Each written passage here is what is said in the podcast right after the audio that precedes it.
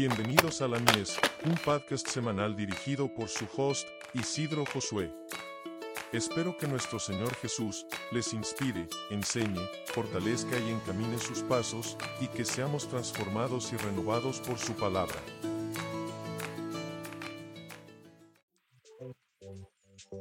Bienvenidos una vez más a su programa La Mies Podcast. Gracias por estar al pendiente. Gracias por su sintonía. Saludamos a toda la gente que nos sintoniza de los diferentes países. Gracias una vez más por su sintonía. Bienvenidos.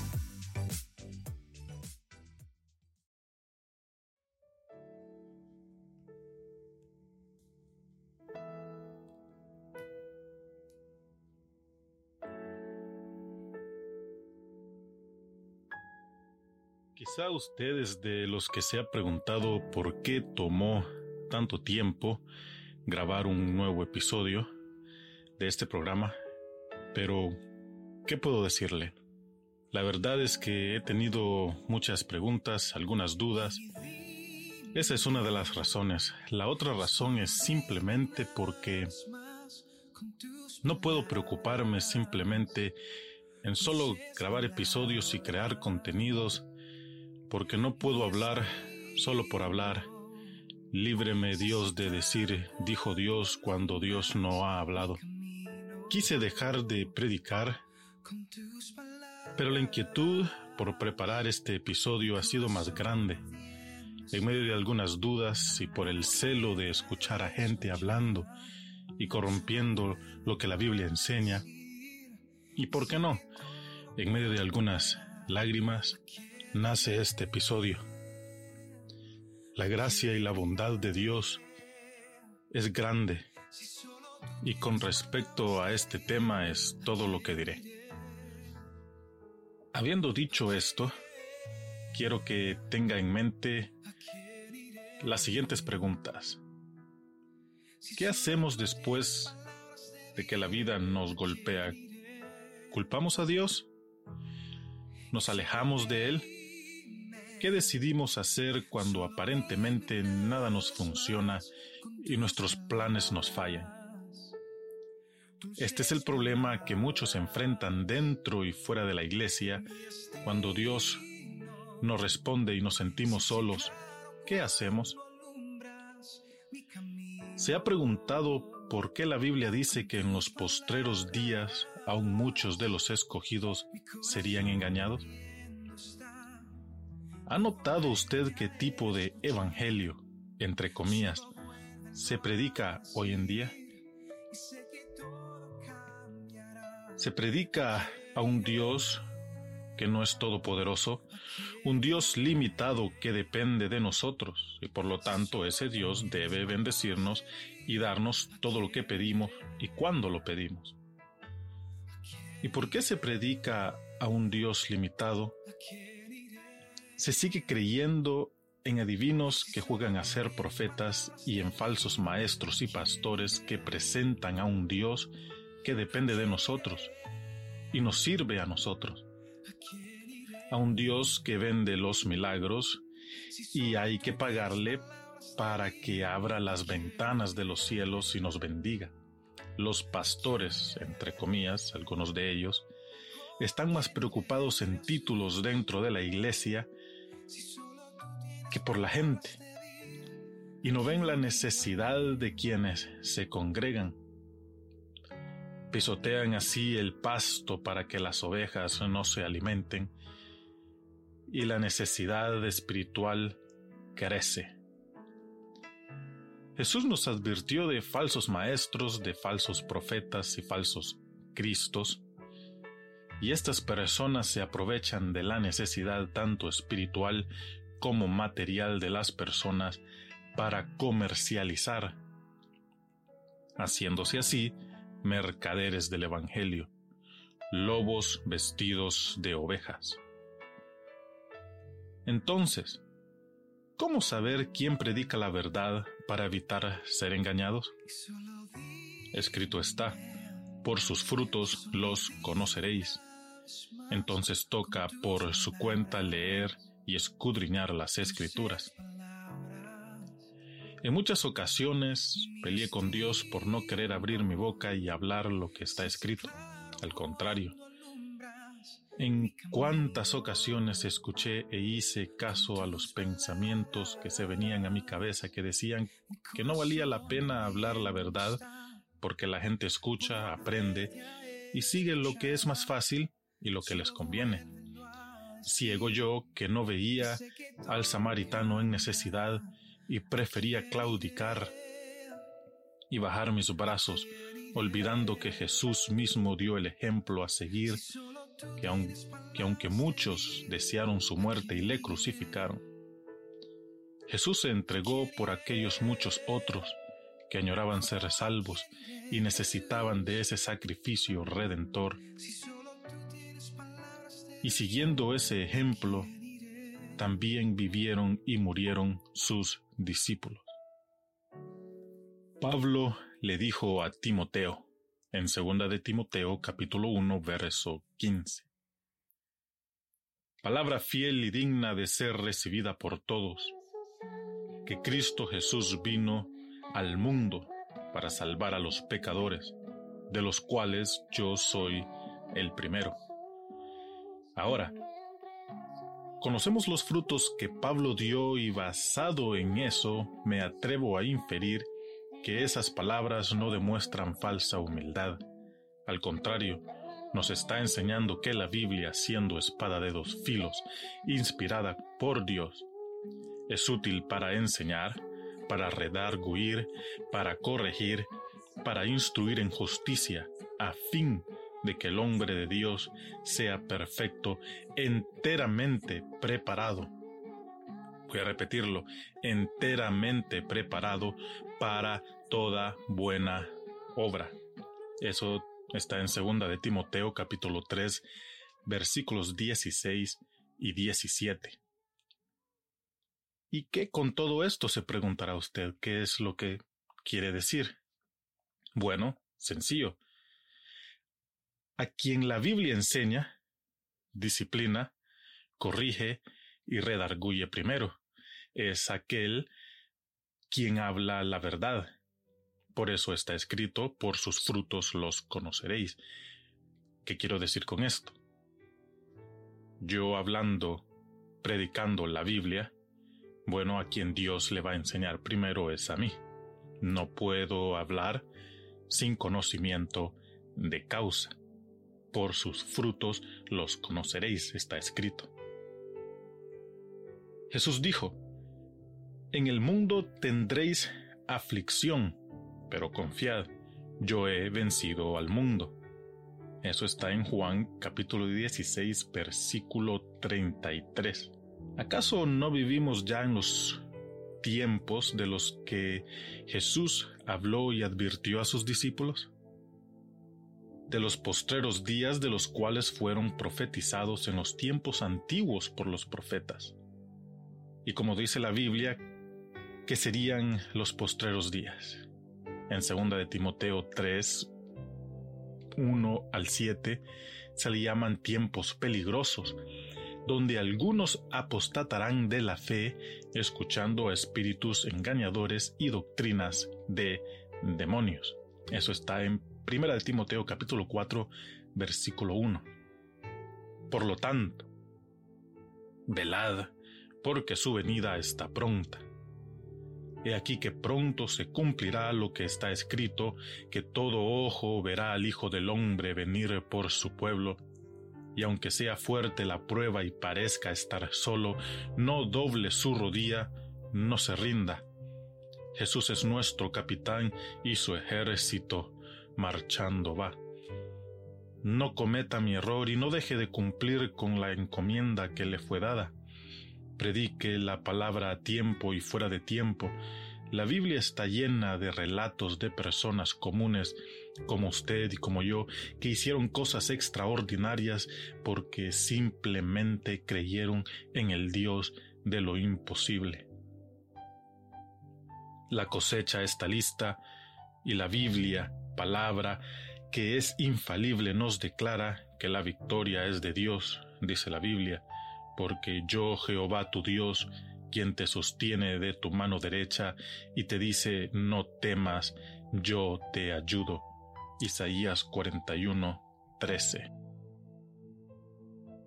¿Se ha puesto a pensar usted que el enemigo no puede detenerlo? Lo único que él puede hacer es usar todas las herramientas a su disposición para que usted se detenga a usted mismo. Ahora bien, no es lo mismo hablar de la Biblia que hablar sobre la Biblia y hablar la Biblia. Sabe que Pablo tenía muy claro esto. Estas fueron las palabras de Pablo en Gálatas 6:17. Él dice, yo traigo en mi cuerpo las marcas del Señor Jesús. Y en Primera de Corintios 11:1, él dice, sed imitadores de mí como yo de Cristo. ¿Entiende lo importante que es vivir menguando, tomando nuestra cruz cada día, siguiendo los pasos de Jesús? Podemos leer y memorizar la Biblia, crecer visitando una iglesia y aún así no conocer al Dios creador de todo y dador de la vida. La Biblia describe a la Biblia como la palabra de Dios, por lo tanto, la Biblia se describe a sí misma como un martillo, como fuego y como una espada. Eso lo encuentra en Jeremías 23, 29 y en Hebreos 4, 12. Entonces, si predicamos la Biblia, deberían de haber personas quebrantadas en pedazos como la piedra deberían de haber personas atravesadas hasta las coyunturas por la palabra de Dios. ¿No cree usted que debería de existir entonces personas quienes han perdido la pasión, su primer amor, y su llama ha sido encendida una vez más por el fuego del Espíritu? Entonces no es razonable creer que si ninguna de estas cosas suceden, primero en quien predica la Biblia, por sus frutos los conoceréis, y luego en quien las escucha, ¿no es motivo de preocuparse?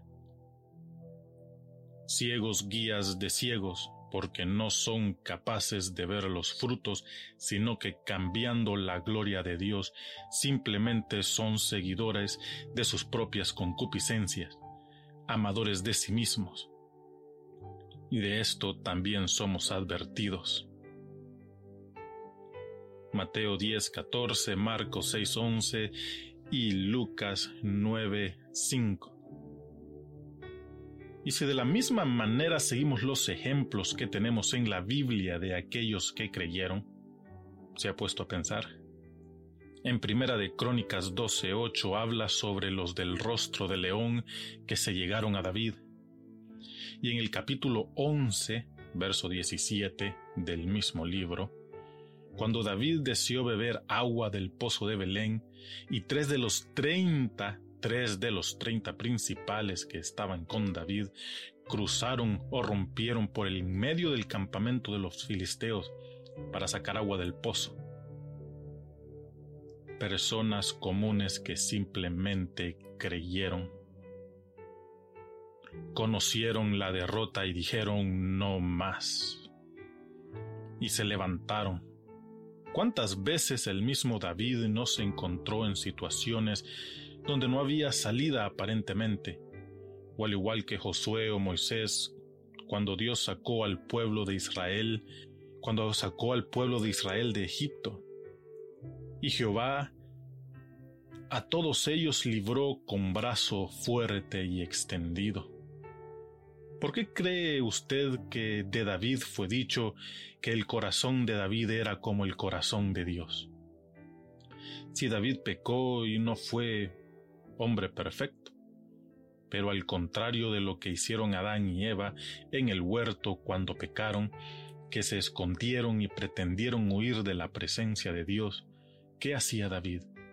David se humillaba y corría hacia Dios no alejándose de Dios, corría hacia Dios buscando su perdón porque sabía y conocía de la bondad de Dios.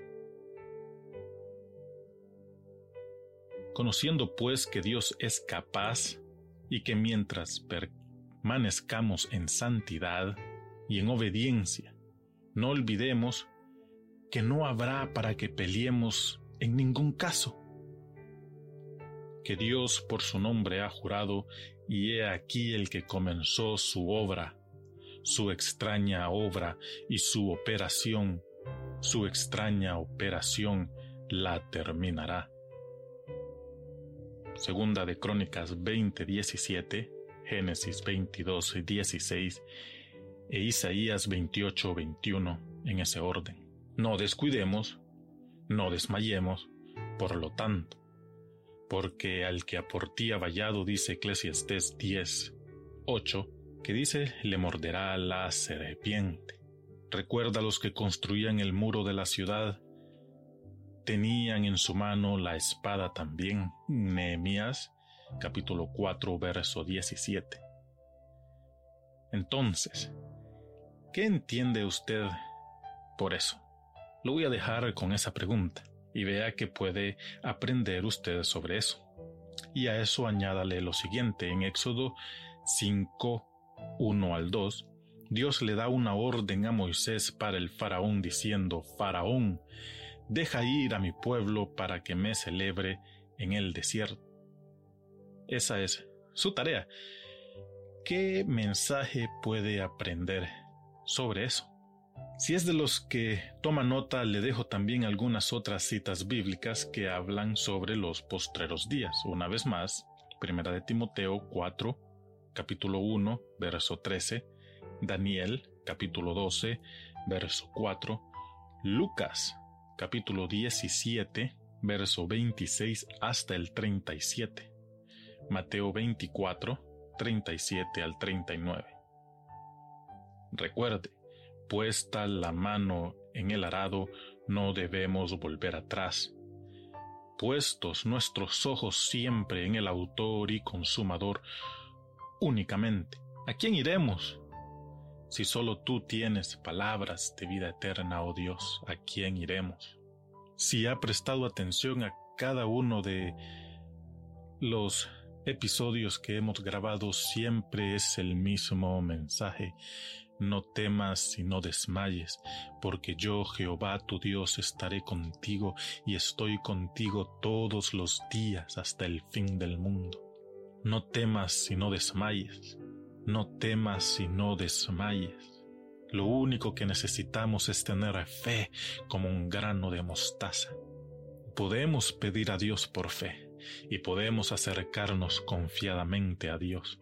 No sé qué preguntas son las que usted tiene, no sé qué dudas son las que existen en su cabeza o por qué motivo usted aún vive alejado y apartado de Dios. Quizás vergüenza porque falló, pecó, porque cayó. El ejemplo de David en la Biblia está claro. Él no huyó ni se quiso esconder de Dios, él corría hacia la presencia de Dios. Él creyó en su corazón, él creyó en su corazón cuando dice que la misericordia de Dios es nueva cada mañana. Él conocía y creía en la bondad de Dios y en esa misericordia. Cuán grande fue la fe de aquella mujer que ayudó a los espías. La Biblia dice que ella era una ramera, pero su fe fue tan grande que aún ella se encuentra en la genealogía de Jesús. ¿Qué le quiero decir con esto? Ese es el amor, ese es el perdón de Dios manifestado a través de los tiempos, que aquel que dobla sus rodillas y se humilla delante del Dios Todopoderoso, Creador del cielo y de la tierra, encuentra perdón y misericordia y salvación.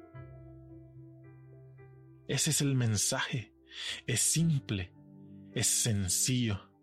Es así de simple y de sencillo. Únicamente debemos reconocer que sin Dios no somos nada, que sin Dios no tenemos nada y no podemos lograr nada. Solamente volvamos nuestros corazones. Vea a su alrededor Vea a su alrededor. La palabra se está cumpliendo. No podemos culpar a Dios por la maldad en el mundo. Simplemente es algo que fue profetizado y se tiene que cumplir. Su venida está pronta. Y escrito está, he aquí yo aún estoy a la puerta y llamo. Levántate tú que duermes. Levántate tú que duermes porque ya es hora. Después será el lloro y el crujir de dientes. ¿Qué decisión tomará? ¿Cuál será su decisión? Levántate tú que duermes, seamos prudentes como aquellas vírgenes que estuvieron preparadas, seamos prudentes, tuvieron su lámpara lista. Jesús viene por una iglesia sin mancha y sin arruga, y para aquellos que estamos en la iglesia que decimos conocer de Dios. ¿Por qué no abrimos nuestra boca y damos lo que hemos recibido, esa gracia, ese perdón, ese amor? Es más fácil decir y culpar y juzgar, pero los discípulos de Jesús y aún el mismo Jesús murió en una cruz en sacrificio por aquellos necesitados, por nosotros, como Pablo dijo, de los pecadores, de los cuales yo soy el primero. Él no lo dijo para con una falsa humildad, como lo dije anteriormente. Al contrario, él lo pudo decir porque no en su cuerpo él llevaba las marcas del Señor Jesús. Y nosotros apenas padecemos un poco, simplemente nos alejamos de Dios y decimos, Dios es malo, ¿Recuerda las preguntas que le hice al principio? ¿Qué hace usted después, después de que la vida lo golpea? ¿Se aleja de Dios? ¿Qué decisión toma? ¿Culpa a Dios? Si los planes le fallan y usted se aleja de Dios, entonces su meta no es llegar a las moradas que Dios le está preparando. ¿Se ha preguntado ¿Usted se ha puesto a analizar qué es lo que usted hace cuando aparentemente Dios no responde y se siente solo? ¿Qué es lo que hace? ¿Dónde está su corazón? Está su tesoro. Entonces, ¿cuál es la esperanza de vida? La esperanza de vida debería de ser alcanzar la meta como Pablo dijo, guardar su fe. ¿Para qué? Para poder entrar a las moradas del cielo, aquellas que son preparadas por Jesús. Jesús lo dijo, yo me voy y voy a preparar morada para vosotros. ¿Dónde está su corazón entonces? No puede culpar al enemigo porque el enemigo no puede detenerlo a usted, usted se detiene a usted mismo. El enemigo más grande, el enemigo más grande se ha puesto a analizar es la duda. Es uno de los mejores vendedores que hay ahí afuera, la duda, porque hace que claudique, que baje la mirada, que dude y aportille vallado. He aquí yo estoy a la puerta y llamo. Simplemente, ¿qué debemos hacer? Confiemos Josué tomó la tierra prometida, Josué conquistó la tierra prometida porque simplemente él confió. Eso es todo, es así de simple. Humillémonos delante de Dios, confiemos, confiemos que el Dios creador de los cielos y de la tierra está con nosotros todos los días hasta el fin. Es así de simple, es así de sencillo. Lo dejo con esto para que piense, para que analice, para que recapacite, para que vuelva a Dios, para que seamos prudentes como aquellas vírgenes, lo digo una vez más, para que seamos prudentes como aquellas vírgenes. Que a la medianoche, cuando llegó el esposo, estaban preparadas, estaban listas para irse a las bodas es nuestra tarea estar listos. No podemos culpar a Dios porque las profecías deben cumplirse. No podemos detenernos y distraernos porque las profecías se están cumpliendo y su venida está pronta. Gracias Dios, gracias Padre por tu amor, por tu misericordia. Gracias porque siendo nueva cada mañana aún tenemos oportunidad de alcanzar gracia y perdón. Ayúdanos, oh Dios. Llénanos de tu Espíritu Santo, te lo ruego en el nombre de tu Hijo amado Jesús y por ese sacrificio en la cruz. Aumenta nuestra fe, oh Dios. Ayúdanos a llegar a nuestra meta, oh Padre eterno. Danos fuerzas, oh Dios, como las de búfalo. Adereza mesa, oh Dios, adereza mesa delante de mí en presencia, oh Dios, de nuestros angustiadores. Oh, en el nombre de tu Hijo amado Jesús, te rogamos, Padre, te rogamos, oh Dios, que nos ayudes alcanzar nuestra meta.